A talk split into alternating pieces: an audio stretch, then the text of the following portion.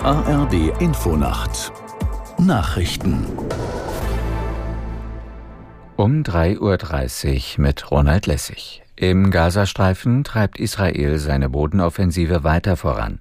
Besonders betroffen ist Han Yunis, die größte Stadt im Süden des Gazastreifens. Aus der Nachrichtenredaktion Diane Bartani. Unterstützt wird die Offensive aus der Luft. Die Weltgesundheitsorganisation forderte die Konfliktparteien nachdrücklich auf, sofortige und ungehinderte Lieferungen mit medizinischer und humanitärer Hilfe in den Gazastreifen zuzulassen. Auf einer Dringlichkeitssitzung verlangte der Exekutivrat außerdem, dass medizinisches Personal nicht an der Einreise gehindert wird. WHO-Generaldirektor Tedros sagte, das Gesundheitssystem des Gazastreifens breche zusammen. Tedros forderte erneut einen Waffenstillstand.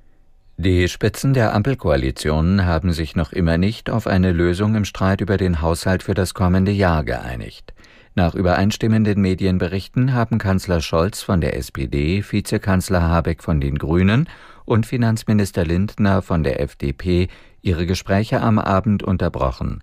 Über Fortschritte bei dem Treffen äußerten sie sich nicht. Sie wollen ihre Runde heute fortsetzen.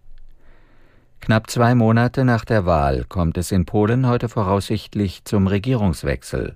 Ministerpräsident Morawiecki von der nationalpopulistischen Partei PiS muss im Parlament die Vertrauensfrage stellen.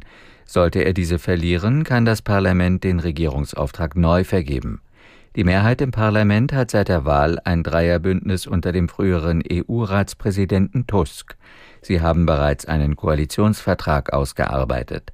Die Peace-nahe, der peace-nahe Präsident Duda hatte den Auftrag zur Regierungsbildung dennoch zunächst an Morawiecki erteilt.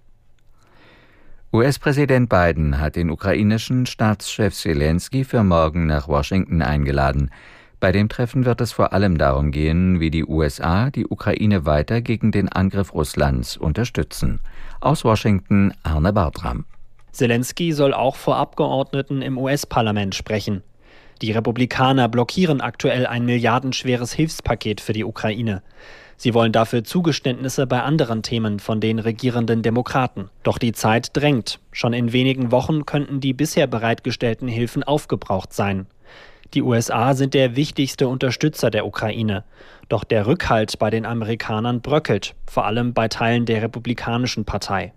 Das Wetter in Deutschland bewölkt und von West nach Ost durchziehender Regen, sonst meist trocken und aufgelockert 9 bis 0 Grad. Am Tage gelegentlich Regen, nach Süden sonnig 4 bis 14 Grad.